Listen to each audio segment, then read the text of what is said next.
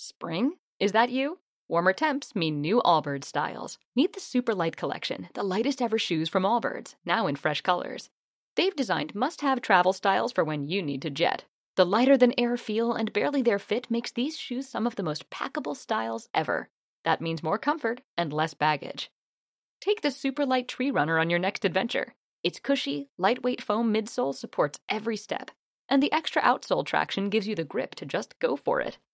The eucalyptus fiber upper adds next level breathability to keep you going all day. Plus, the super light tree runner is comfortable and ready to go right out of the box. So, what can you do in a super light shoe? What can't you do is the better question. And because they're super packable, the real question is where are you taking them?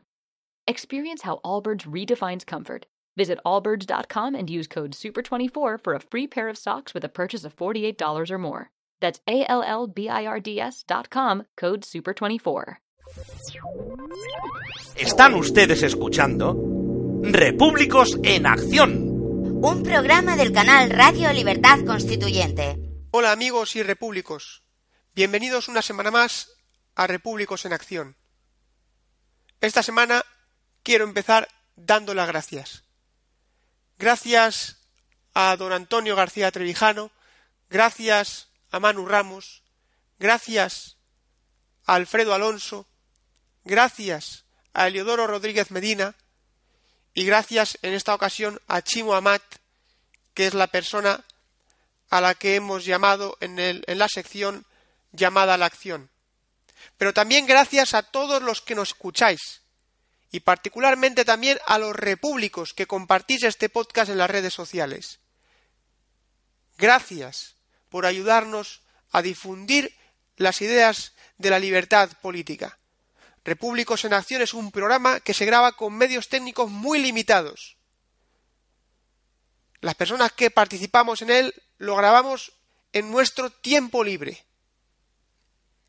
Pero la causa de la libertad política nos exige que dediquemos ese tiempo porque si nosotros las personas que somos conscientes de que en España, en nuestro país sí, en España, que además ahora está en peligro, no hay libertad política ni hay democracia, tenemos la responsabilidad de decirlo, de denunciarlo y de explicar por qué no hay democracia y cómo puede haber democracia.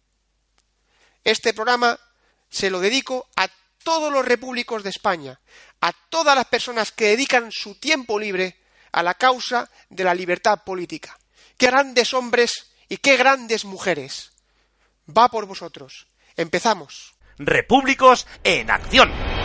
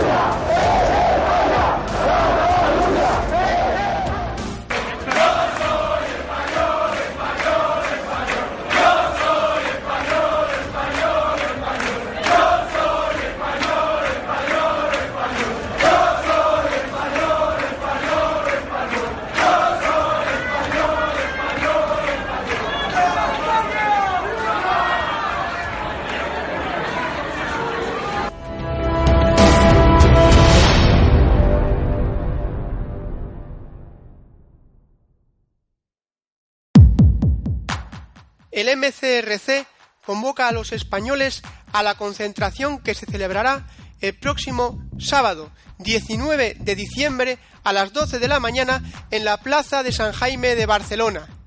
Vamos a apoyar a los catalanes leales a España. Más información en cataluñaesespaña.com.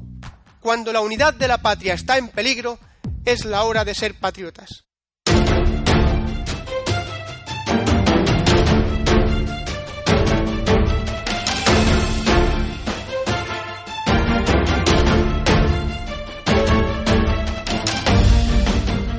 Pasan los días, pasan las semanas, y ni el gobierno del Estado, ni el ejército, ni el rey cumplen con su deber de defender la unidad de España. Dice el artículo 8.1 de la Constitución española lo siguiente. Las Fuerzas Armadas, constituidas por el Ejército de Tierra, la Armada y el Ejército del Aire, tienen como misión garantizar la soberanía e independencia de España, defender su integridad territorial y el ordenamiento constitucional. El gobierno de España no cumple la Constitución. Y yo quiero invitar a la reflexión a todos los que me escucháis. ¿Cómo es posible que un gobierno no cumpla la Constitución? La respuesta es sencilla. La Constitución española no se cumple porque es falsa. Porque si fuera una verdadera Constitución, obligaría, sometería al poder político a su normativa. Como la Constitución española es falsa, es decir, el poder político, el consenso político está por encima de la Constitución, por eso no se cumple. En España la Constitución es el acuerdo secreto, sí, el acuerdo secreto, el resultado del consenso de la reforma política del franquismo. Un pequeño grupo de diputados reunidos eh, en secreto en unas cortes ordinarias franquistas redactaron esta constitución. Fue denunciado por Pedro Altares de Cuadernos para el Diálogo. ¿Y cómo tendría que ser una verdadera constitución para que esto no pasara en España? Vamos a ello. Ya he demostrado que la Constitución española, con este hecho, aunque hay muchísimos más casos que demuestran que la Constitución española no se cumple, solamente tenéis que poneros a leerla y veréis que no se cumple prácticamente nada. Pero este es un caso clarísimo. Vamos a explicar cómo debería ser una constitución verdadera. Una constitución verdadera, para empezar, no puede ser promulgada por un grupo de partidos o de personas, ni por un rey. una constitución de verdad la constituye la libertad política del sujeto constituyente que es la nación española, la libertad política de todos los españoles. Y para ello tiene que haber primero un periodo de libertad constituyente, que es un periodo de seis meses a un año en el que todos los españoles, sin excepción, pueden defender cuál es la forma de Estado y de gobierno que quieren para España. Y tras ese periodo de libertad constituyente, en el que habría un gobierno, habría un gobierno provisional, que mantuviera el orden para que el país no se parara. No hay ningún problema. Tenemos un Estado, tenemos funcionarios, tenemos gente, personas preparadas para ese periodo. Tras ese periodo de libertad constituyente se celebraría un referéndum no plebiscitario en el que los españoles elegirían la forma de Estado y la forma de gobierno. Es decir, la forma de Estado sería o monarquía o república y la forma de gobierno sería o sistema presidencialista o sistema parlamentario o sistema, pues lo que tenemos de partidos. Eso no se ha producido en España. Tras esas, esa elección, tras ese referéndum, se celebran las primeras elecciones a cortes constituyentes.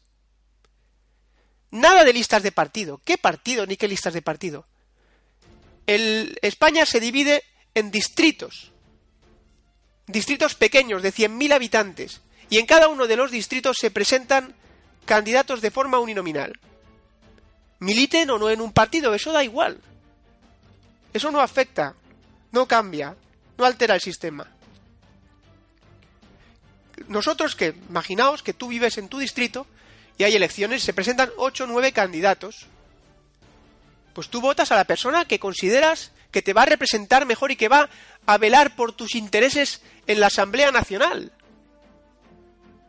Y se, se celebran las elecciones y si ninguno de los candidatos obtiene el 50% más uno de los votos, se celebra una segunda vuelta entre los dos candidatos más votados. El que resulta elegido representa a ese distrito en la Asamblea Nacional y defiende los intereses de ese distrito en la Asamblea Nacional. Se debe a ese distrito, que además es el que le paga el sueldo, porque el sueldo lo paga el distrito y no el Estado. Porque quien paga manda, y quien tiene que mandar sobre el diputado, que el diputado debe ser, debe estar eh, sometido al, al mandato imperativo. El distrito tiene que exigir al diputado que cumpla con lo que ha prometido en las elecciones, porque para eso le han votado. Y ese diputado, esos, esos, diputados de distrito, elegidos por toda España en unas elecciones a cortes constituyentes, se reúnen en Madrid y debaten, estudian, discuten la redacción de esa constitución, que tiene como fin dos funciones principales. La primera, defender a uno frente a todos. La Constitución debe defender a uno frente a todos. Quiere decir que si el Congreso de los Diputados, la Asamblea Nacional, aprueba una ley, la aprueba por mayoría absoluta de todos los representantes de la nación, y un único ciudadano de Tomelloso, por ejemplo, decide, ve que esa ley vulnera uno de sus derechos constitucionales, puede, ese ciudadano puede acudir a un juzgado de primera instancia y denunciar que el Congreso de los Diputados, en la Asamblea Nacional, ha aprobado una ley que vulnera sus derechos. Y un juez de primera instancia puede suspender cautelarmente una ley, que luego seguirá su procedimiento, y al final será suspendida o no. Pero fijaos, ¿eh? En España esto no pasa. En España los únicos que pueden recurrir una ley del Congreso son los partidos. Y lo hacen en el Tribunal Constitucional, nada menos un tribunal político. Segundo pilar de una constitución. ¿Para qué sirve una constitución? Para separar los poderes del Estado. La constitución tiene que obligar, tiene que regular, tiene que reglar. Separa los poderes del Estado y obliga al poder político, somete al poder político a ese ordenamiento. De tal manera que, por un lado, elegimos a los diputados en distritos pequeños, como he dicho, de forma uninominal, y nos representan en el Congreso de los Diputados. Y por otro lado, elegimos en elecciones separadas, en un distrito único nacional, al presidente del gobierno. Ese presidente del gobierno que resulta elegido también mediante el sistema del 50% más uno, tiene que obtener la mayoría absoluta para ser presidente del gobierno, la mayoría absoluta de los votos. Ese presidente del gobierno nombra a su gobierno y gobierna el Estado y está separado del, del, Parlamento. En el Parlamento, en la Asamblea Nacional, no tiene que haber bancos azules, no tiene que haber ministros ahí. ¿Qué va? La Asamblea Nacional se dedica a aprobar leyes en nombre de la nación, en nombre de los gobernados. Y además también vigila la acción del presidente del gobierno. Y el presidente del gobierno vigila la acción de la Asamblea Nacional y se dedica a ejecutar las leyes y a lo que debería hacer Mariano Rajoy y no hace en España, que es defender la unidad territorial de España. Quiero terminar con la lectura del preámbulo de la Constitución de los Estados Unidos, una Constitución que es mejorable, de hecho se mejora mediante enmiendas, es decir, se actualiza, pero que es una Constitución verdadera, porque garantiza la protección de uno frente a todos y establece la separación de poderes. Quiero decir que en la separación de poderes no he incluido al Poder Judicial, porque el Poder Judicial es un poder casi nulo, como dijo Montesquieu. Pero por supuesto el Poder Judicial, la justicia debe ser independiente, debe tener su propio presupuesto y, y el gobierno de los jueces debe ser elegido por todo el estamento judicial por todos los profesionales de la justicia y no ni por el gobierno, no, no, debe haber jamás un ministro de justicia, ni un tribunal constitucional, todo eso fuera. Un consejo de justicia y una justicia independiente, para que pueda juzgar, en su caso, al poder legislativo si hay corrupción y al poder ejecutivo. Imaginaos lo difícil que tiene que ser la corrupción con un sistema así. Es muy difícil. Porque si el presidente del gobierno se corrompe, tiene a todos los diputados enfrente que lo van a denunciar. Y si algún diputado se corrompe, tiene al presidente que lo va a denunciar. Pero es que además los propios diputados entre ellos también se van a denunciar y se van a vigilar Y como hay una justicia independiente, en caso de que sea cierta esa corrupción, el que haya corrompido, el que haya robado, lo va a pagar. Lo va a pagar con la ley. Si, si hay pacto, si hay consenso, si hay acuerdo, no hay constitución. Y si no hay constitución, no hay ninguna garantía. Ni siquiera garantía de la unidad de España. Vamos a terminar con un buen sabor de boca leyendo el preámbulo de la Constitución de los Estados Unidos de América. Luego, si queréis, leéis el preámbulo de la nuestra. Veréis qué diferencia. Fijaos qué sencillo. Esto lo puede entender todo el mundo. Constitución de los Estados Unidos de América. Preámbulo. Nosotros, el pueblo de los Estados Unidos, a fin de formar una unión más perfecta, establecer la justicia, garantizar la tranquilidad nacional, tender a la defensa común, fomentar el bienestar general y asegurar los beneficios de la libertad para nosotros y para nuestra posteridad, por la presente promulgamos y establecemos esta Constitución para los Estados Unidos de América. Vamos ahora, amigos, a escuchar a don Antonio García Trevijano, que además hoy hay sorpresa, porque en Trevijano, en pocas palabras, participa también don Dalmacio Negro, que hace la introducción. Muchas gracias a don Antonio y a don Dalmacio por grabar y enviarnos este audio que nos envían todas las semanas en el caso de don Antonio para esta sección que para mí es un orgullo que esté en Repúblicos en Acción. Unos segundos y continuamos, amigos.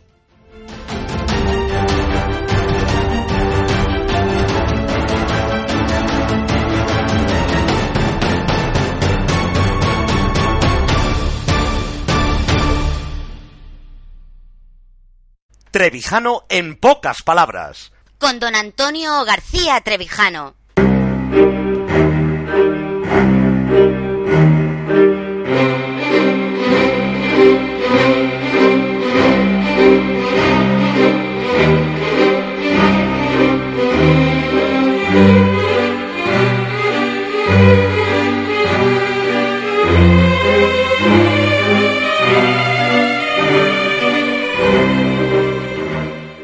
Diferencia entre el constitucionalismo anglosajón y el constitucionalismo continental. El ejemplo más claro de esta diferencia mm, lo encontramos en la jurisprudencia, la sentencia que resolvió el caso Marbury contra Madison.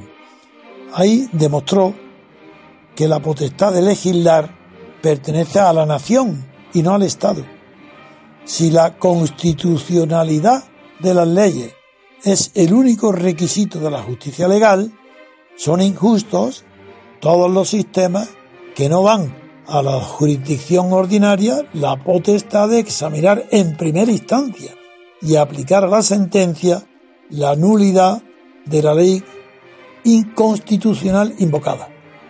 La Corte de Roma y el Tribunal Constitucional Español no han anulado todas las leyes parlamentarias aprobadas contra la prohibición del mandato imperativo de los partidos estatales.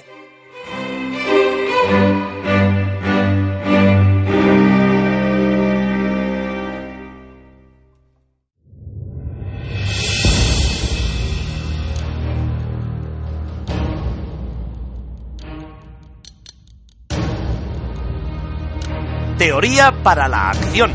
Con Manu Ramos.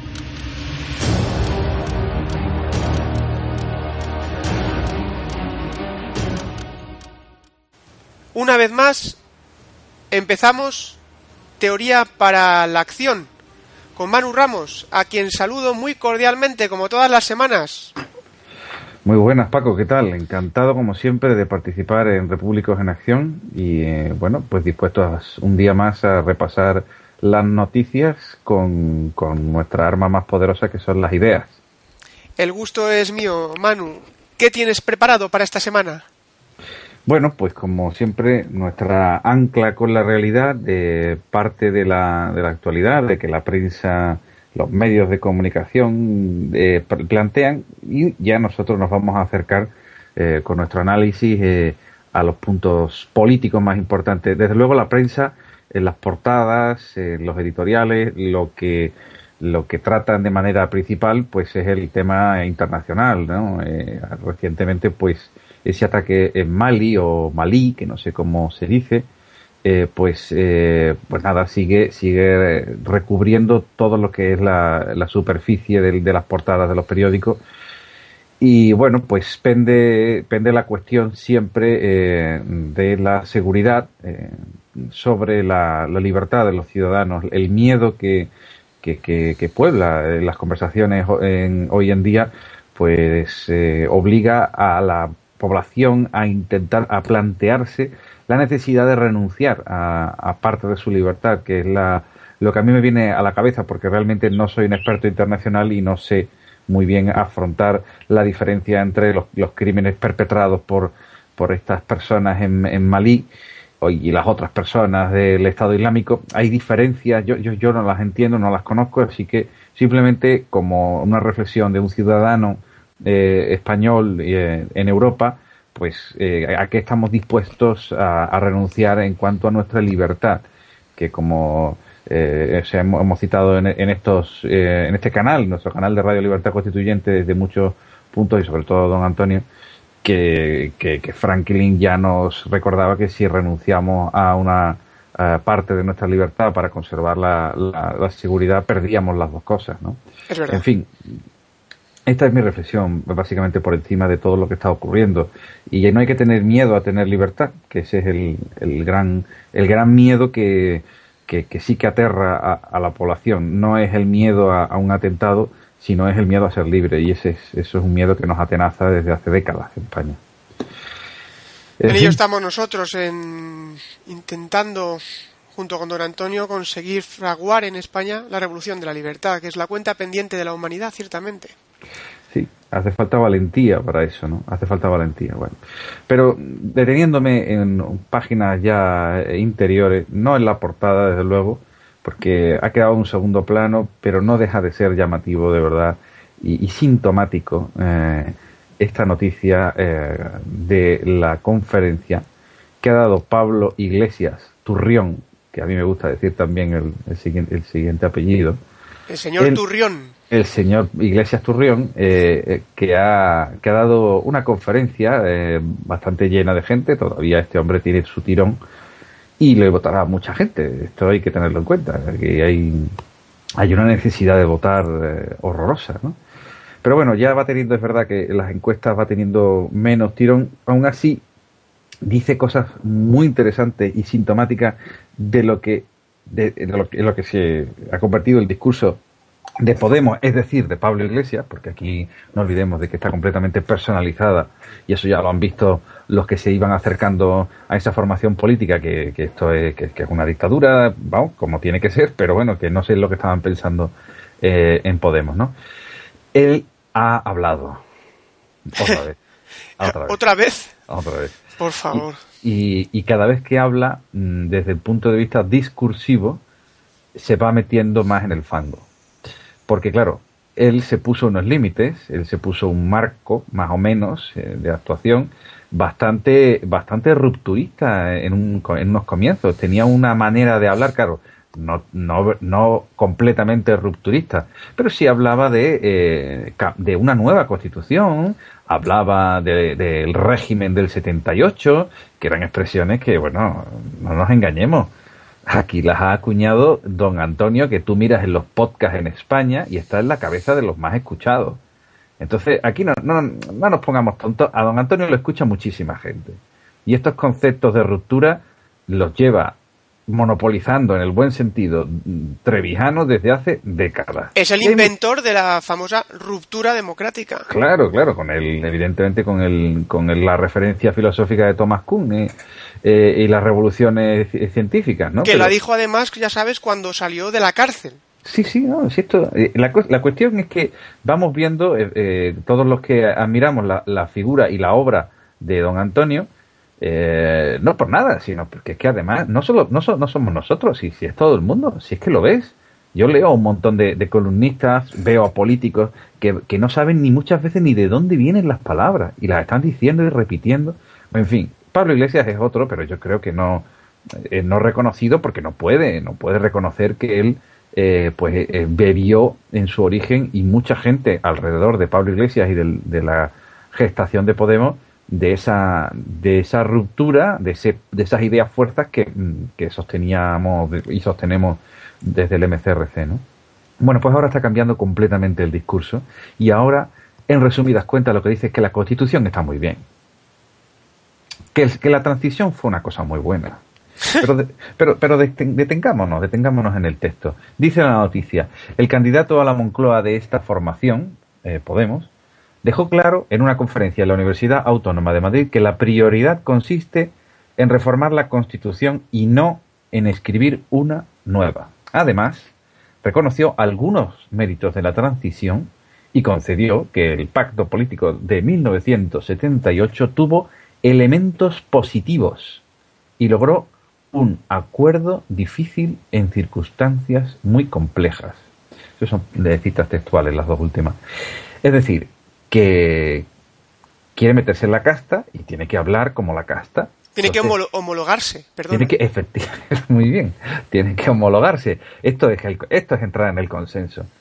Que sí, hombre, que sí, que la constitución está muy bien. No entra, no entra en el origen, no entra en si hubo libertad constituyente, no entra en cuáles son eh, las causas de lo que está diciendo. Simplemente te pone por delante una cosa, como hicieron los franquistas, hizo el PSOE y, el Partido Comunista y dijeron, esto es lo que os tenéis que tragar sin masticar. Y ya está, no pasa nada, trágatelo. Esto es lo que hay.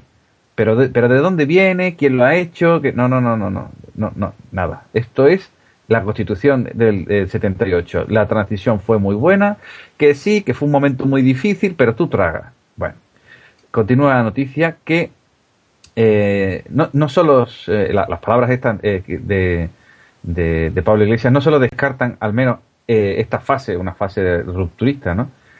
el proceso constituyente integral, como, como lo denomina el país, que el partido defendió en sus orígenes y que ya se fue alejando en los últimos meses, sino que suenan estas palabras muy distintas a los ataques de Podemos al régimen del 78, muy frecuentes hasta la pasada primavera. Bien, eh, nada, se va alejando, se va alejando de, esa crítica rupturista y ante la hipótesis de un Parlamento muy fragmentado y sin mayoría, sigue la noticia, eh, sin mayoría absoluta, eh, en la próxima legislatura el partido decidió establecer una agenda de cambios concretos. Y aquí es donde yo creo que entra en la cita que voy a leer ahora, el mollate, el, el núcleo de la, de la clave. Dudamos, dice Pablo Iglesias, de que haya una mayoría social que quiera una nueva constitución. Pero pensamos que hay una mayoría social en España que quiere cambios constitucionales en el texto existente. Bien. Madre eh, eh, bien, eh, dudamos de que haya una mayoría social que quiera una nueva constitución. La verdad es que yo alucino cómo manejan los conceptos de mayoría, minoría, democracia, constitución. Es alucinante. Lamentable. Bueno, básicamente confuso, confuso. El problema de todo el, problema de todo esto no es que sea una, una cuestión, unas ideas eh, puestas para atacar una otra idea. No, no, es una guerra de ideas. Es una batalla mm, loca, no, no, una batalla casi anárquica por eh, ver quién eh, dice la confusión más grande y que, aunque tenga una apariencia de, eh, bueno, de ampulosidad, de, engolamiento, de, como se usan palabras tan elevadas como constitución, mayoría social, pues parece que se dicen cosas importantes, pero en realidad todo es confuso. Vamos a ver, eh, si hablas de mayorías, hablas de mayorías, y, y él acaba de decir, bueno, pues eso, que en un parlamento fragmentado, ¿por qué? Por la ley proporcional, que no es mayoritaria siempre, siempre echándose piedra en su propio tejado, ¿no? Bien. Entonces, eh, bueno, eh, la, clave está en que, y, tengo poco tiempo para hablar, pero, pero la cuestión es que la, el origen de la Constitución, la causa de la Constitución, en, eh, ya lo, don Antonio lo lleva diciendo, lo lleva diciendo, ¿cuál es el sujeto constitucional que sostiene una Constitución porque ahora eh, eh, tenemos a los padrinos, las fotos de los padrinos que nos van pasando por la cara con el, con el aniversario de la muerte de Franco y, y, estas eh, onomásticas, bueno, este, estas conmemoraciones que lo único que hacen es recordarnos que efectivamente hubo pues una transacción. Se, se pasó del régimen franquista al neofranquista y nos ponen a unos señores que hicieron una constitución que, que, que la gente, que incluso hasta personas respetables, aceptan. Por cierto, aprovechando que estás hablando de este tema, recordamos a todos los oyentes que hay un libro estupendo que explica todo ese proceso del que tú estás hablando, de la transacción, de la reforma política del franquismo, del franquismo al neofranquismo, eh, la transición española, el ostracismo de la libertad, de Diego Espada. Uno 78 euros en Amazon. Ahí lo pueden ver cualquier persona, un libro de 70 páginas, 70, 80 páginas, donde se ve claramente lo que estás diciendo. Disculpa la interrupción, pero quería aprovechar. No, no, muy bien, porque la verdad es que el libro merece, merece completamente la pena y, uno tiene un, bueno, una visión realmente estricta porque Diego escribe de una manera muy eh, evidente, muy o sea, muy divulgativa eh, estas ideas que, que, estamos apuntando nada más, ¿no? Pero la cuestión es que eh, la, el sujeto, el sujeto constitucional, que es la nación, para, para poder hablar, para poder hablar tiene que tener representantes tiene que tener representante. Y la materia, la materia republicana, que es eh, uno de los, de los capítulos del libro segundo de la teoría pura de la República, el libro El factor eh, republicano, explica eh, muy bien que, claro, el, em, bueno, como, como cito, citando a, a, don Antonio, a Trevijano, mi pensamiento parte de una materia social predispuesta a recibir en tanto que sustancia o sustrato de los cambios políticos la impronta de la forma republicana del Estado. La forma republicana del Estado es evidentemente eh, pues eh, una estructura eh, democrática. La, la, forma, separando forma y materia, es la democracia, que sería la forma del Estado. La materia receptiva, sigo citando, a su determinación por la libertad constituyente, es decir, el sujeto constitucional, es la red pública, la materia receptiva. Si aquella no se limita a la sociedad civil y si ésta no se concibe como asociación moral de ciudadanos obligados por la ley a someterse a la autoridad de la República, que es la tesis del filósofo espiritualista eh, Oxford, un filósofo británico. Eh, lo, que quiere, lo que quiere decir este texto, y ya digo que lo pueden, lo pueden encontrar en, el eh, libro segundo, El factor republicano, capítulo Materia republicana, es que eh, la, materia, la materia republicana, se basa no en un ah, mecanismo, no es una cuestión mecánica, sino, y además lo define Trevijano, de una manera magnética. las mónadas, las mónadas, eh, son no, no, digamos, accionan las voluntades, sino que son elementos que atraen las conciencias, orientan las acciones, de alguna manera, para que eh, los que se los que, los que se unen para tener un representante, en este caso, que es la base, es lo básico, básico. Antes que la separación de poderes, lo básico es la representación, que es de lo que no tenemos en España, básicamente, ¿no? No tenemos representantes. Y eso, eso fíjate tú, así como hay mucha gente que está dispuesta que a admitir este horror de, de, papel del 78, la gente sí está dispuesta a cambiar la ley electoral. De hecho, es uno de los puntos que, que todo el mundo toca en sus propuestas de, de, de cambio constitucional, de reforma. Eh, y, muchos ciudadanos dicen, sí, sí, incluso cuando le hablas del sistema mayoritario les parece bien. O sea que ahí hay una esperanza. ¿eh? Pero esa es la base. ¿eh?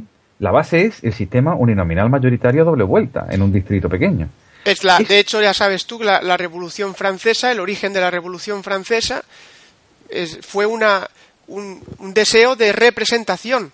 O sea, el, Estado llano, el pueblo llano, el tercer Estado, que, que, representaba a los, a los departamentos, a los distritos franceses y que acudió a la llamada del rey a la convocatoria de los Estados Generales, eh, esa representación pidió que todo que, los estados generales se votara en lugar de por estado se votara por persona. Que cada diputado que representaba a su departamento o a su distrito votara por persona. El origen primero de la revolución fue la representación la exigencia de representación. Mamado de la Revolución Americana, que, que tenía evidentemente ese, ese lema de no taxation without representation, ¿no? Eh, no pagamos impuestos si no tenemos eh, representación, o sea, una cuestión una cuestión básica, una cuestión básica que es, yo creo que todos los repúblicos tenemos que, que, insistir siempre, incluso antes que la república y demás. No, no, no, yo creo que lo básico es la representación. Entonces, eh, eh, ¿cuál es el problema que tenemos en España? Pues que no tenemos ningún control sobre esos políticos, esa clase política que está completamente incrustada en el Estado y que nos, y que nos dicen, por ejemplo, como Pablo Iglesias, eh, que eh, bueno, hay un, hay un punto, ¿no? Hay un punto en concreto de la noticia que, mm, mm, en fin, eh, no sé si es un guiño al mismo al mismo Trevijano o a la misma a la misma bueno sí yo creo que sí porque realmente hay un apartado que dice el, el, líder de Podemos contestó preguntas y mostró el alcance del camino recorrido desde que abandonó las aulas ¿no? ejercía como profesor en la Complutense tras las elecciones del 2014 la sensación que trasladó después de todo ese recorrido de alejamiento de las aulas y demás, es que la reflexión sobre el futuro de la Constitución no puede tener el mismo calado cuando se pasa del marco teórico a la práctica, que es la acusación básica que se le hace siempre a Trevijano, ¿no? que es que es muy teórico, que no es un hombre de acción, que no, no tiene nada que ver con la práctica. Y sin embargo, aquí estamos todos, hemos firmado un papel que nadie ha leído, que no se cumple eso sí que es una teoría. La Constitución española sí que es una teoría que no se cumple en la práctica para nada. no se cumple en absoluto. Vamos, de hecho sigue en vigor porque no se cumple. Claro. O sea, si hay un ejemplo de una teoría que eh, se supone que es la que en la que nos movemos y que no tiene nada que ver con la práctica es la Constitución del 78. O sea que no, no y sin embargo, la, Estados Unidos, Francia y, Inglaterra están funcionando con un sistema representativo desde hace décadas, si no siglos. ¿eh? Pero ¿cómo podemos soportar que en España un gobierno o una oligarquía pueda decidir dejar de aplicar la Constitución que le obliga, en teoría, le obliga, con un tema electoral, por ejemplo, con respecto a lo de Cataluña? O sea, es que es increíble que no, que no salten las chispas en las cabezas de los españoles. Coño, perdón por la expresión. es que, que, no, que no hay constitución, porque la constitución obliga, señores, obliga. La constitución no es algo que uno tenga, pueda aceptar o no aceptar, pueda eh, em, obedecerla o no obedecerla, pueda aplicarla o no aplicarla. La constitución verdaderas, las constituciones verdaderas obligan, someten al poder, someten al poder a su reglado.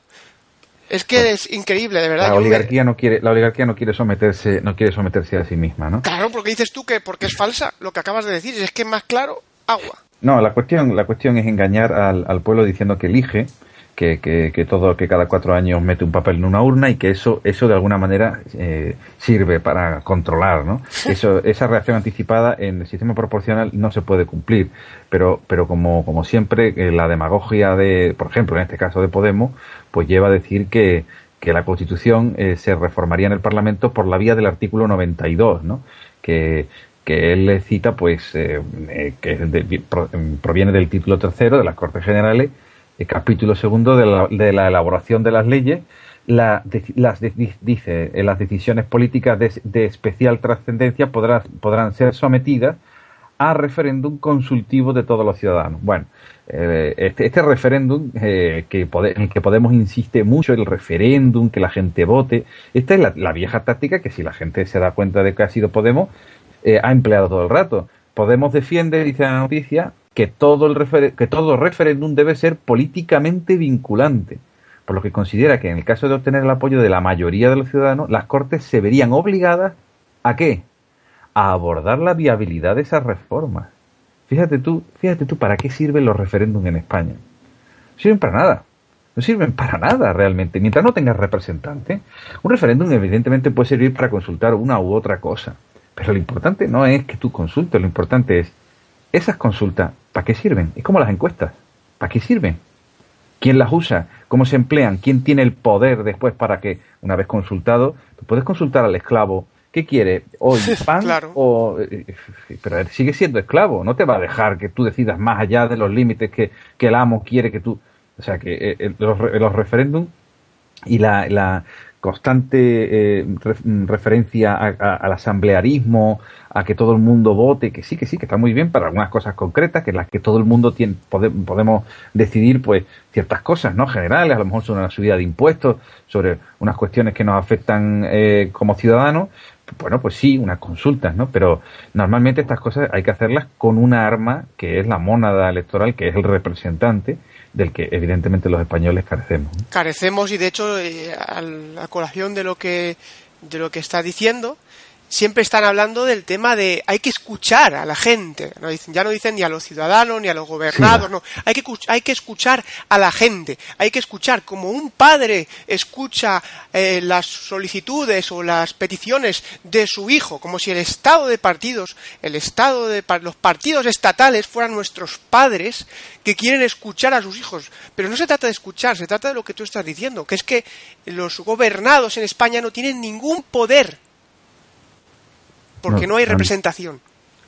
Lo que deberían no, es no es obedecer, no es obedecer eh, a una mayoría que, vota y, que, y que le da la fuerza a, a, una, a un representante que momentáneamente está en la clase política, sale de la sociedad civil, va a la política, pero en realidad lo hemos mandado nosotros y ese tipo mm, o esa, o esa señora o ese señor lo que tiene que hacer es obedecer a lo que el mandato de, como dice, de las urnas, ¿no? Como se dice hoy en día que se llena la gente la boca. El mandato, o sea, el candidato lo único que hace es poner una cosa que, que, dice, mira, esto es lo que yo creo y con lo que yo me comprometo y a lo que estoy dispuesto a partirme la cara. ¿Esto es lo que vosotros también queréis? Y entonces dice la gente, pues sí, esto es lo que nosotros también queremos. En la mayoría, en una mayoría. Bueno, pues ya no tienes más... Ahora ya no te, no te bajas del burro. Tú has dicho eso, pues eso. No, es que ahora resulta, mire, es que he salido de la Complutense ahora he visto las cosas de otra manera, es que, mire usted, eh, de la teoría a la práctica, eh, estos son mis principios, si quiere tengo otro. En, fin, Paco, voy a terminar, voy a terminar con una, eh, con una balada de María Elena Walsh, una cantante, escritora argentina, una conocida balada que se llama la balada de Commodus Viscach, y la voy a leer. No tengo acento argentino, pero la voy a leer, eh, aunque la pueden escuchar cantada por YouTube y demás, porque me parece eh, representativa, no representante, sino representativa de este eh, baile voluptuoso de ideas de, de este Pablo Iglesias Turrión. Dice así, en este mundo traidor, transigir es lo mejor. El que diga basta va a parar a la canasta y el que sea opositor va a parar al asador. En chimangos prepotentes no malgastes los cartuchos, sonreíle a los de arriba, que son machos y son muchos. Espera el escalafón, trabajando de felpudo. Es mejor que comas tierra y no que te coman crudo. No olvides el autobombo si querés ponerte en venta. Lo que tengas que pensar no lo pienses por tu cuenta.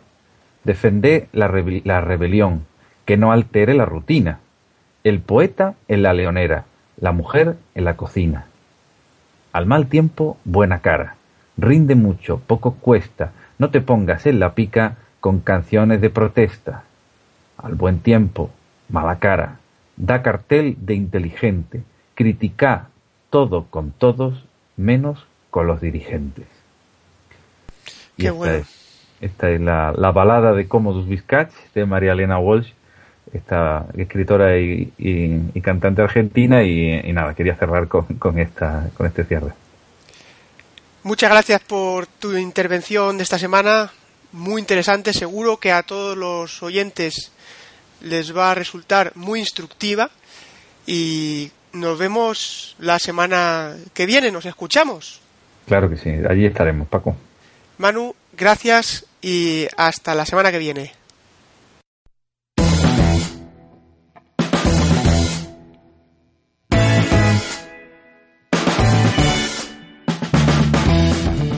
Están ustedes escuchando Repúblicos en Acción, un programa del canal Radio Libertad Constituyente.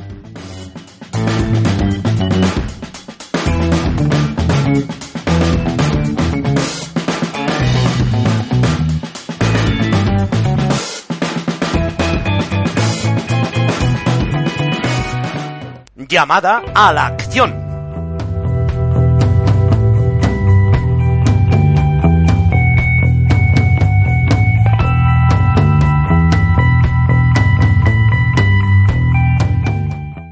Esta semana la llamada a la acción se la hacemos a Chimo Amat. Hola Chimo, ¿cómo estás? Bienvenido a Repúblicos en Acción. Hola Paco, ¿qué tal? Pues nada, encantado de estar aquí contigo y de estar en, el, en REAC y nada, un placer. Chimo Amat para muchos será conocido porque es articulista del diario rc.com, del diario español de la República Constitucional. Además, es un repúblico activo de Castellón que está colaborando junto con otros muchos repúblicos en Valencia en la organización de la acción para difundir las ideas del MCRC a nivel local y provincial. Chimo Amat es un especialista en comunicación y también en, ventas. De hecho, se dedica profesionalmente a ello. Vamos a hablar, Chimo, si te parece, de la acción que has emprendido, de ese, ese proyecto piloto de difusión de las ideas del MCRC en Valencia, del que hablaste en la última reunión que mantuvimos en Burjasot. Pues eh, Paco, ciertamente eh, corroboro todo lo que has comentado. Eh, de alguna manera en la reunión ya tuvimos una previa, recuerda, en Castellón, donde los poquitos que somos en Castellón, porque Castellón eh, es complicado. Eh, un saludo, un saludo a Alberto y a Monse. Un saludo a Alberto y a Monse. Eh, empezamos pues una experiencia piloto, como tú has dicho, donde lo que pretendíamos era no hacer acciones deslavazadas, no hacer acciones esporádicas, intentar un poco monitorizar todas esas acciones que hiciéramos y hacerlo de forma que supiéramos siempre dónde estábamos cerrando, dónde estábamos acertando, eh, qué camino podíamos enderezar, eh, qué camino habíamos tomado correcto y por lo tanto pues eh, esta experiencia que empezamos pequeñita, muy modesta siempre en Castellón, la trasladamos a Valencia, la gente de Valencia le pareció bien emprender allí ese camino y, por lo tanto, pues eh, en esas estamos. Es cierto también que todo ha quedado un poco en stand-by ahora por la realidad del, de Cataluña y del 19 de diciembre, pero bueno, en cuanto, en cuanto pase esta fecha y podamos hacer un poco balance de esta primera convocatoria que tenemos, por decirlo de alguna manera, la acción nacional, pues continuaremos con este, con este proyecto, con esta experiencia, a ver qué da de sí. Cuéntanos, ¿en, qué consiste el, proyecto, la propuesta, el proyecto piloto que, has mostrado en el MCRC Valencia? Bueno, pues aunque parezca un poco frío y un poco distante, en lo que consiste es considerar el MCRC un producto que además es un producto impecable, un producto de máxima calidad, porque ni más ni menos que consta de toda la obra, todo el diario del movimiento, de toda la obra de don Antonio García Trevijano que tenemos recogida, pues en libros, en audio, eh, en vídeo incluso, y partiendo de que tenemos un producto inmejorable que puede competir a cualquier nivel en el mercado, pues ser conscientes de que por tener un producto impecable eh, muchas veces no se consigue llegar o no se consigue los objetivos eh, que, uno pretende. Y, tengo que, por ejemplo, hacer un, alusión a que productos como en españoles, como por ejemplo, como pudieran ser el aceite de oliva o el azulejo, eh, que son productos de primera calidad total, pues mm, no se han sabido vender bien y países, en este caso como Italia, nos llevan una ventaja pues considerable, infinita, eh, en, bueno, en lo que es el tema de la comercialización o de llegar al mercado con estos productos. Con lo cual, eh, teniendo un producto que es eh, el MCRC, que todos consideramos como que es el mejor y así y además mm, creo fehacientemente que lo es, pues tratar de introducirlo en un mercado y en este caso pues el mercado pues está claro si tenemos que trazar unos objetivos lo que llaman ahora un target pues el target sería medios de comunicación, asociaciones civiles, eh, foros eh, locales, incluso prescriptores o gente influyente que nos puede nos puede referenciar o nos puede puede hablar bien de nosotros. Este sería nuestro nuestro potencial mercado, nuestro nicho de negocio y tenemos que acceder a él pues mm, con un método que se llama de concertación, que es intentar, pues por ejemplo en el caso de los medios de comunicación, ver qué medios de comunicación tenemos en Valencia y por poner un ejemplo, pues tenemos por ejemplo el diario Levante. El diario Levante, ¿cómo acceder al diario Levante? Llamando a la reacción y decir, hola, buenas, soy Chimo Amad o Paco Bonosán del MMCRC, me pasa con, pues lo vamos a tener un poco mal. Pues en este caso lo que haríamos es intentar tener a una persona dentro del Levante que nos diera una referencia, intentar hablar con él, intentar sacar un artículo, intentar tener, pues eso, una columna o un faldón y ese caso pues habríamos conseguido la venta. Esto es un poco más o menos lo que lo que vamos, lo que intentaremos en cuanto podamos reanudar pues una por decirlo una situación normal de lo que es el día a día del movimiento y a ver qué sucede. Es una manera, eh, como os he comentado, de tener siempre visualizado lo que estamos haciendo, quién lo está haciendo y si estamos errando o estamos acertando. Estamos hablando de una acción organizada, ¿no? De tal manera que no repitamos los mismos pasos, que seamos eficientes y que aprovechemos al máximo el tiempo del que disponemos. Exactamente, Paco. Como vamos, como vamos eh, desgraciadamente escasos de recursos, escasos de tiempo, todos tenemos familia, nos juntamos cuando podemos, pues es una manera de compartiendo todo, pues como se dice ahora en la nube, además con un programa lo que llaman CRM, que además yo ya he oído a Agustín López, por ejemplo, en algún programa decir que se va a utilizar también a nivel nacional. Pues con este programa todos vemos qué estamos haciendo, quién lo está haciendo, a quién se ha llamado, cómo se ha llamado, cómo se ha intentado introducir en cada medio de comunicación, en cada sociedad civil, en cada asociación civil, ver si estamos consiguiendo impactos o ventas, si estamos consiguiendo impactos o ventas, replicar ese modelo y si no lo estamos consiguiendo, pues ver qué ha sucedido e intentar cambiarlo. Pero así siempre que hay constancia y nuestras acciones pues no quedan como perdidas ahí en el hiperespacio porque son esporádicas y porque no porque no tenemos ninguna manera de ver eh, de hacer balance de ellas. Debemos estar organizados y trabajar, aprender a trabajar en equipo. Y tu propuesta, yo la, vi, la escuché primero en Castellón, como ya has dicho, y también después en, en la reunión de Valencia. Me parece interesantísimo. Sé que también lo has llegado a, comentar, has hablado también con Agustín López sobre el tema y con otros repúblicos de la, de la organización y vamos a ver cómo, como resulta, estoy seguro de que bien, porque tu experiencia, tu dedicación, tu constancia y sobre todo tu lealtad a las ideas del movimiento eh, son una garantía de éxito seguro. Sé que tú me vas a decir, no me... No, no, no. Bueno, garantía, el, bueno, partimos, eh, Paco, de que el éxito basado en cifras es inmoral. Nosotros tenemos que basar el éxito en la, en la calidad y en la, y en la honradez y en la verdad y la lealtad de nuestro movimiento. Completamente de acuerdo.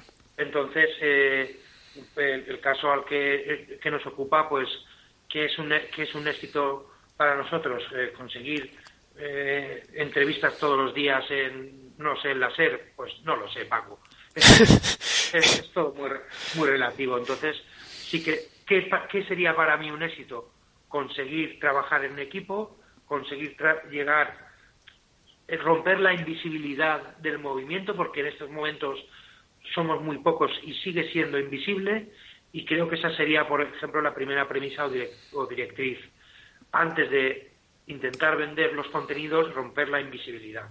Lo cierto, además, eh, lo, lo curioso, lo particular del producto que vendemos, o sea, de la libertad política colectiva, es un poco frío decirlo así, producto, pero en este caso queremos hacer un símil y es, es nuestro producto. Estamos utilizando esa, ese término porque estamos empleando eh, técnicas que, son las que tú nos estás enseñando, efectivamente, técnicas de venta para difundir las ideas. Pero las ideas del MCRC tienen la peculiaridad, la libertad política tiene la peculiaridad, como tú ya sabes, que la mente se abre desde dentro y nosotros vamos en un barco. En ese barco el capitán es don Antonio García Trevijano. Y desde las desde la cubierta vamos lanzando salvavidas con una cuerda para rescatar a todos aquellos ciudadanos que están perdidos en el agua entre los icebergs. Vamos esquivando icebergs, vamos lanzando la cuerda con el salvavidas. Y claro, tú puedes tirar de la cuerda y, de- del salvavidas, puedes decirles, eh, que te voy a sacar, que estoy aquí, pero si la persona que está en el agua no se agarra al salvavidas y hace por salir y por conocer la verdad, eso lo tenemos perdido. O sea, tenemos que di- difundir, pero como dices tú, con calidad. Siempre hay dos, dos lecturas y una es que esa persona eh, tiene la opción de cogerse al salvavidas, Paco, pero primero ha de ver el salvavidas. ¿Sabes lo que te quiero decir? Si no llega a ver ese salvavidas, nunca va a poder tener la opción de cogerlo o no cogerlo. Completamente de acuerdo. Ef- Entonces, esa es la parte de romper la invisibilidad. Vamos a ver, porque yo creo que somos atractivos, si fuéramos una mujer seríamos muy atractiva, pero tenemos que verla. Y ese es un poco como que el primer paso, romper ese caparazón de invisibilidad y sacar la cabecita y decir aquí estamos. Me encanta esta conclusión. Vamos a dejar esto como conclusión. Me ha encantado. Gracias, Chimo, por atender la llamada de Repúblicos en Acción. Nada, eh, Paco, siempre a vuestra disposición y encantado de estar en REAC y de participar en, to- en la medida de lo posible. Seguimos hablando y seguimos en la acción aquí en Valencia. Chimo, hasta la próxima. Un abrazo muy fuerte, Paco. Otro abrazo.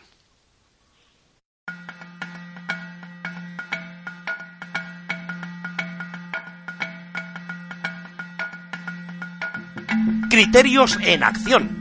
Revista de prensa de diario rc.com con Eliodoro Rodríguez Medina.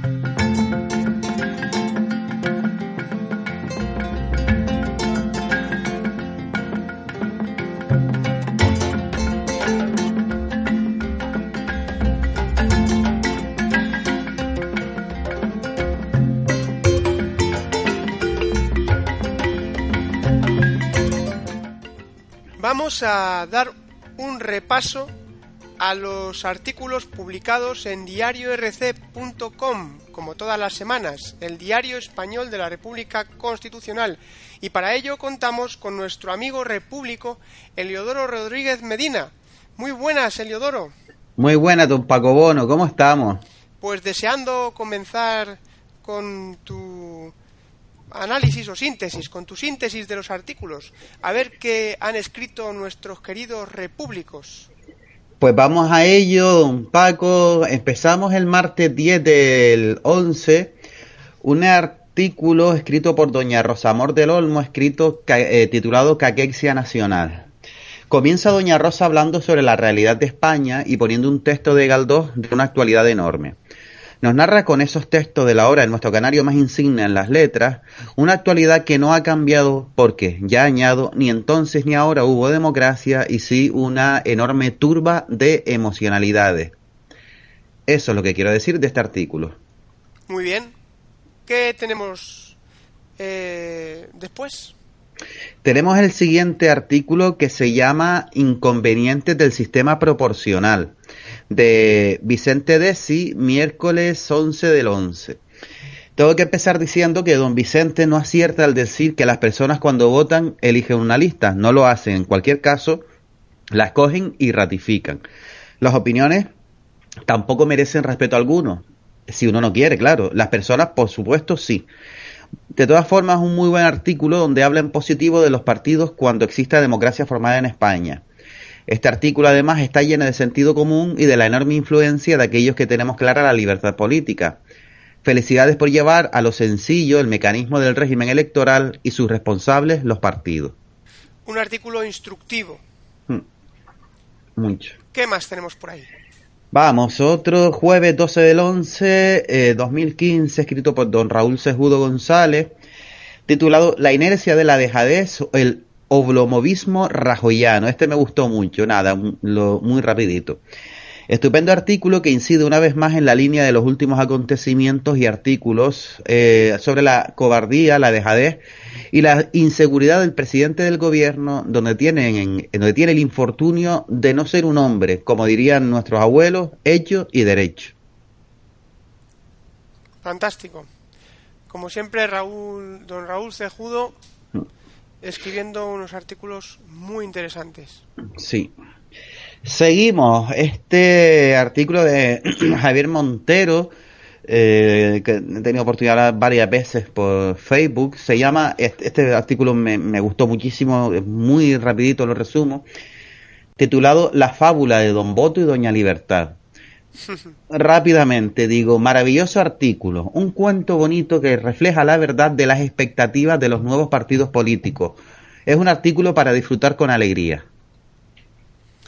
nuestro, nuestra enhorabuena a Javier por su artículo. Sí, sí, me, gustó mucho, muy, muy bonito. Observa que esta semana hay mm, bastante poesía. Respuesta a los ataques de París del 13 de noviembre, seguridad humana, paz y seguridad internacional por don Fulgencio del Hierro. Muy interesante artículo que explica, sin entrar en ideologías, la conveniencia de que intervenga Francia al resto de países según el artículo 5 del Tratado de Washington, que articula la defensa común de los países firmantes ante un acto de guerra contra ellos. Me gustó mucho el enfoque del artículo porque es muy descriptivo. Es un artículo de obligada lectura para mm. todo aquel que no solamente quiera conocer la actualidad internacional, sino además cómo se debe escribir un artículo sin entrar en ideologías. Sí, muy, muy, muy bueno, muy bueno para leer y sin, sin, no llama a la confusión. Muy bien, ¿qué más tenemos? Seguimos. Eh, carta al director y respuesta por José Antonio Cortés Toro, martes 17 del 11. Muy rápido lo resumo. Un ejemplo claro de discrepancia, lealtad y respeto del que los repúblicos podemos sentirnos honrados al tener un diario donde la voz discrepante tiene capacidad para ser publicada. Desde luego, el Diario Español de la República Constitucional es el único diario en toda España, y me atrevo a decir incluso en Europa, que defiende mm. las ideas de la libertad política y de la democracia. Sí, sí, no, no creo yo que haya muchos, muchos periódicos que hablen de esto, más allá de las ideologías de partido, evidentemente. En España yo no conozco ninguno. ¿Tú conoces alguno? No, no, no, no. DiarioRC.com. Vamos, vamos más. El momento primigenio, escrito por Vicente Desi, el miércoles, publicado el miércoles 18 del 11. Precioso. Me siento muy identificado con la forma de narrar la realidad cotidiana, a cotidiana, apelando a la lluvia, la tarde, la tranquilidad y el optimismo. La poesía también es necesaria. lealtad, lealtad y lealtad. Pues también de la lealtad, eh, el siguiente artículo escrito por don Carlos Cano, publicado el miércoles 18, titulado Verdad política y libertad política. Verdad, lo resumo rápidamente. Verdad igual a lealtad. Si tú no eres libre, yo tampoco. Es el resumen desarrollado del artículo de don Carlos Cano. La primera vez que escribe nuestro diario y confiamos que lo siga haciendo. Para que yo sea libre, todos tienen que ser libres como dijo y como dice y defiende don Antonio García Trevijano y todos los que le seguimos. Pues sí, es una verdad, una verdad que, la tenemos clara. Sucedió en París, escrito originariamente eh, por, en Vox Populi, es decir, donde lo rescatamos, escrito por lo que es Doña Almudena Negro. Lo resumo rápidamente. Ya lo habíamos hablado anteriormente. La ideología nacionalista, el radicalismo de ella, es la que provoca, por un lado, el intento de ruptura de España como, de forma radicalizada, imponer mediante el terror una religión. Con esto, concluye el Modena Negro en su artículo publicado originariamente en Voz Popular que Cataluña, Cataluña se ha convertido en uno de los mayores centros del yihadismo de Europa. Además, en ese artículo se hace mención a la concentración que vamos a hacer el MCRC en Barcelona el día 19 de diciembre, si no me equivoco. Eso es, eso es, y además esta mención está hecha también por don Raúl Sejudo González eh, en el título Cataluña es España, eh, publicado el jueves 19 del 11 del 2015. Rápidamente lo resumo. Un nuevo llamamiento a la unidad de España y al encuentro que tendremos en Cataluña el 19 de diciembre. Denuncia Raúl la mentira que vivimos en España y que ha provocado este intento de ruptura. Qué gran eh, incorporación para el diario, la de Raúl Cejudo. Pues sí. Seguimos adelante. un escrito, un artículo escrito por Atanasio eh, Noriega, titulado La democracia que no nos hemos dado, la España que nos hemos endilgado. Sábado 14 del 11. Nos empieza hablando don Atanasio de la responsabilidad actual que tenemos todos los españoles de compartir el régimen que vivimos, porque en un futuro las consecuencias de nuestros actos serán juzgadas con severidad. Nos sigue comentando que incluso los llamados intelectuales, interpreto de su escrito, deberían empezar a denunciar, a decir alto y claro, no tan solo el desastre del intento de secesión de Cataluña, sino de decirlo acerca de este régimen, que no hay democracia. El ejemplo de la caja es maravilloso. También le envío un pequeño reto a conocer un Koansen que dice así, eh, hay rocas en la montaña, y también otro que es vaso medio lleno o vaso medio vacío. Me invito a que también reflexiones sobre esto, estos dos koan. Y quiero destacar esta frase de su escrito que dice, el que vota paga y tolera sin rechistar, completamente cierta. termino diciendo que este artículo simplemente es precioso. ¿Qué más tenemos por ahí? Del interés al interese y al revés 9-4 de don Paco Corraliza, publicado el domingo 15 del 11 del 2015. En este artículo, don Paco Corraliza nos hace un análisis lingüístico, acerca del manejo de los conceptos marxistas. Habla finalmente de que el interés en política es lo que acontece en la relación de los seres humanos entre sí, sin ideología alguna fuera de sí. Centra, desde mi punto de vista, al hombre como centro de su interés y por esto en su relación con los demás. Interesante artículo para aquellos que quieran profundizar en la etimología y la historia. Como siempre, Paco Corraliza nos adentra en un aspecto intelectual muy profundo. Un lujo para el diario y para el movimiento. Sí, es muy es un don Paco es muy culto, una persona cultísima, de verdad que sí. Seguimos. Cataluña is not Kosovo, Reloaded, de don Pedro Manuel González, publicado el lunes. Pedro Manuel González. publicado el lunes 17 del 11 del 2015. Como siempre, una alegría leer a Pedro. Genial artículo que desmonta desde el punto de vista jurídico la proclamada independencia de Cataluña haciendo relación con la de Kosovo. La Corte Internacional de Justicia no juzga ni reconoce derecho a la secesión alguno en Kosovo y entiendo que Pedro demuestra que, Cataluña no es posible desde ese punto de vista, denunciando que en España no se actúa por una cuestión de cobardía diplomática. Como siempre, los artículos de Pedro Manuel son eh, muy instructivos. Y creo que ya finalmente, no sé si me queda alguno más, creo que no, de don Roberto Centeno, el título La única salida, destruir a Lisis en su feudo, del lunes 16 del 11. Eh, como las actualizaciones han sido un poco apresuradas en la página, creo yo, no sé si he seguido un orden estrictamente cronológico, creo que no me he saltado ningún artículo, pero ha sido una cosa de, Paco, de habernos encontrado hace dos semanas con pocos artículos y luego se volcaron a la semana siguiente. Entonces, creo, no sé si perdí un poco la, la cronología, pero bueno, está, seguimos. Está muy bien y además quiero decir a, a quienes nos escuchan que están haciendo un gran esfuerzo grabando este audio esta semana.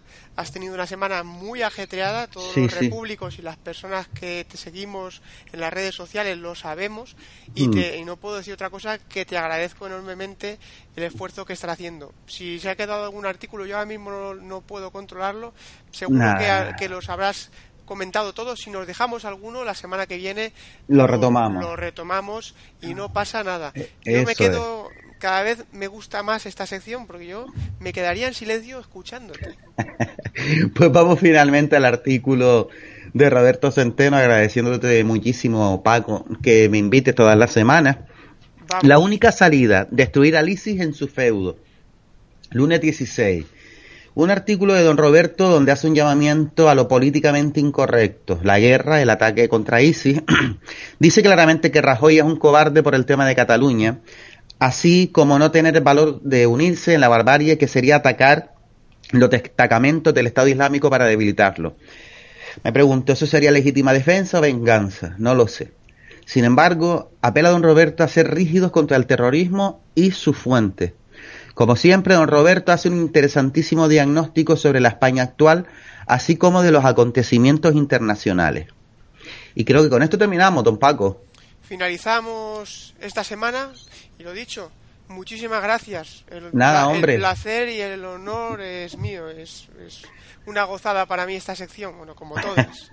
Pero terminar así contigo, pues es como un, una brisa de aire fresco, como una mañana. Como cuando te levantas un, un, día de agosto a las 6 de la mañana, después de todo el programa y de todo el trabajo de la semana, oye, finalizas mm. con, contigo, que además haces una, una síntesis muy, muy eh, entretenidas. Muchas gracias, don Paco. Si he tenido una semana dura de trabajo laboral, doméstico, del MCRC con entrevistas, coordinación, pegada de carteles. Y bueno, todo valga la pena y valga la alegría, sobre todo, porque lo de valer la pena cada vez me gusta mucho. Me gusta más decir valga la alegría va a la alegría de, de, conseguir un día, o por lo menos intentar hacer todo lo posible para tener libertad política, hacer lo que de cada uno depende, en definitiva. Qué orgullo saber que Canarias es española. Sí, porque el pueblo canario estáis demostrándolo aquí también con la libertad, igual que ya, porque recordarás que la primera gran manifestación que organizó don Antonio García Trevijano con el título, si no mal no recuerdo, eh, Unidad Amnistía y, y Libertad o algo así, no, recuerdo exactamente el título ahora, pero la primera gran manifestación con más de 25.000 personas fue en Canarias. En, Las Palmas. En Las Palmas.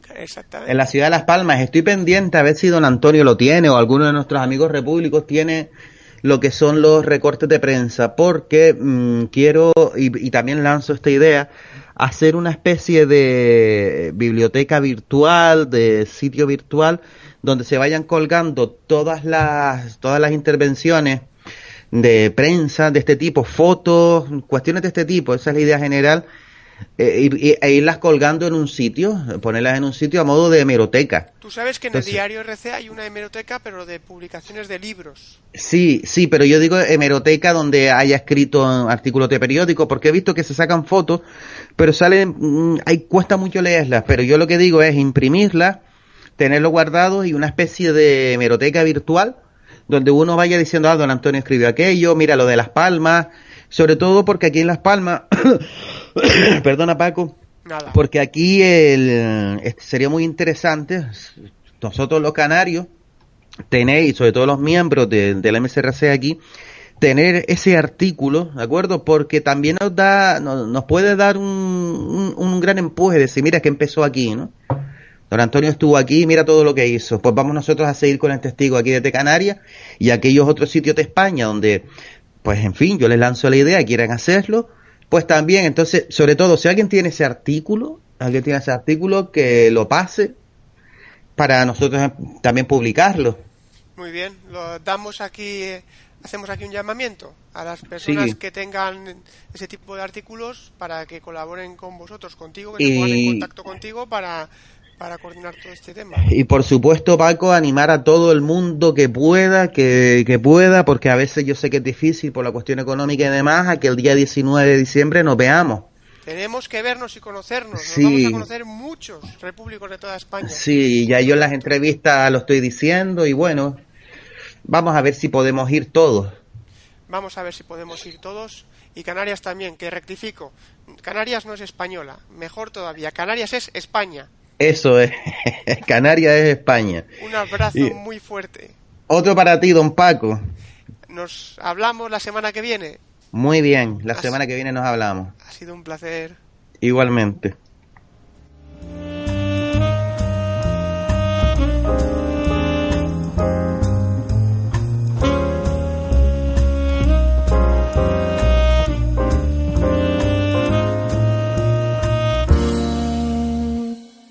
Y hasta aquí el programa de esta semana. Habrá sorprendido que no hayamos contado con Alfredo Alonso y su sección El Buscador de la Verdad. Todo es debido a que Alfredo Alonso ha tenido problemas de salud y no hemos podido grabar, que han impedido que grabemos la sección de esta semana. Sin embargo, la semana que viene estará con nosotros con total normalidad. Quiero agradeceros a todos la fidelidad a Repúblicos en Acción y la lealtad a las ideas que defiende el MCRC y don Antonio García Trevijano, las ideas de la libertad política. Podéis escribirnos a repúblicosenacción.com, visitar nuestra página en Facebook, Repúblicos en Acción, y nuestra cuenta en Twitter. La semana que viene continuamos, amigos. Estamos luchando, seguimos luchando pacíficamente por la unidad de España y por la libertad política.